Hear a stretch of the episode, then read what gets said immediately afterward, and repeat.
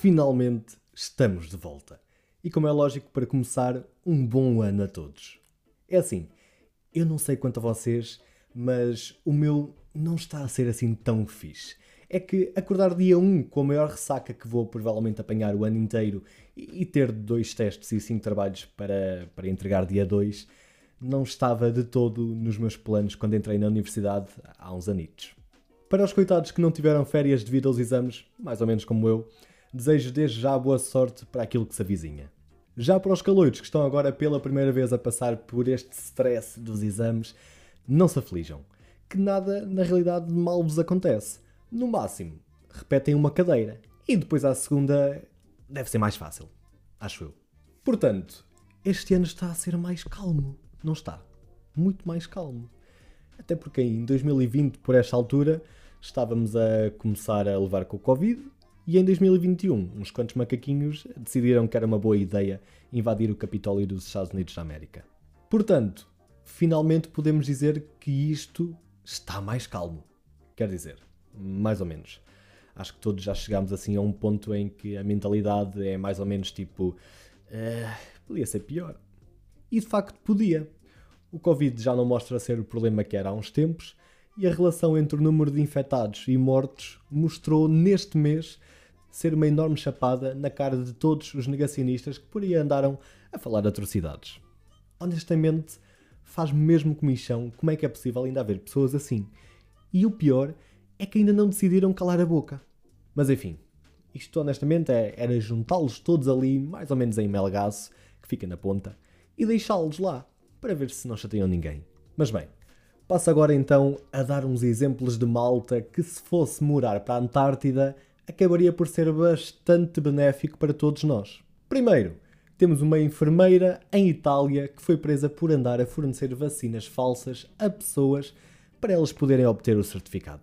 Depois veio Novak Djokovic, peço desculpa se pronunciei este nome mal, que não tinha certificado de vacinação e quando foi deportado da Austrália ainda disse estar extremamente desapontado. Ai, desculpa, meu caro amigo tenista, de facto o governo australiano esqueceu-se que, como tu és famoso, és logo melhor que os outros. Como é óbvio. Agora, este aqui não está relacionado ao Covid, mas eu tenho a certeza de que ninguém vai ter pena.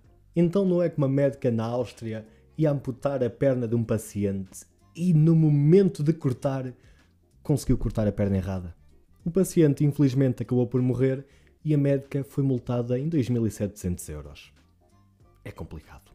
Bem, entretanto, a vacinação está a tornar-se obrigatória pela Europa, portanto, podemos dizer que já é possível ver um fim a isto tudo. Ou pelo menos algo melhor do que aquilo que temos tido até agora. Portanto, passando para a atualidade, o que é que se vai passar no final deste mês, dia 30, logo a seguir ao Dia Mundial do Puzzle? Perguntam vocês. Vá, não revirem os olhos, eu tinha que falar disto. Mas bem, a minha grande pergunta que eu tenho para vocês hoje é: o que é que vos leva às urnas? Hum? E aviso já que não são de todo permitidas respostas do tipo: Ah, eu não sei o que é que vou lá fazer. Sou um mero estudante universitário, com um contributo para a humanidade inconvenientemente curto, eh, que por vezes insurge com estas treitas do cotidiano, o Covid, o preço da gasolina, os Big Brothers, querer sair de casa e acabar a partilhar um quarto com cinco marmanjos e um ratito de estimação que, que ninguém comprou. Ai mãe, isto até dói de ouvir e a saber que é a realidade para muitos.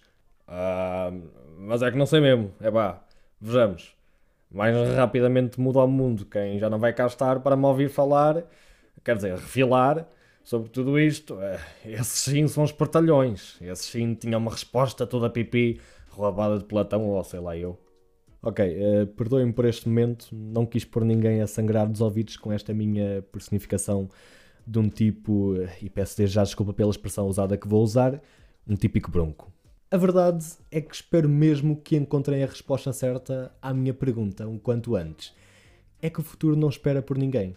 E aposto que não querem ser governados pelos vossos inferiores. Estou correto? Pois bem, um simples, mas não tão simples, boletim de voto tem mais poder e é mais forte que um tiro de espingarda. E se não o souberem usar, ou nem sequer tentarem, o mais provável é que eventualmente adormecem em democracia e acordam numa ditadura.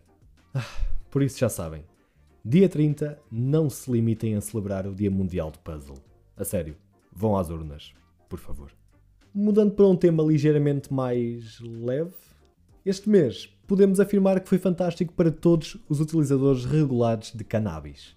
Isto por causa da publicação de estudos a afirmar que a cannabis contém substâncias capazes de impedir o contágio do Covid.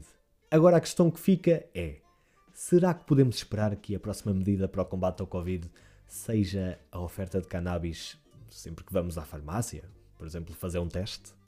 Para acabar, deixo o meu reconhecimento ao lutador André Fialho que representou Portugal na UFC 270, 270, como queiram chamar.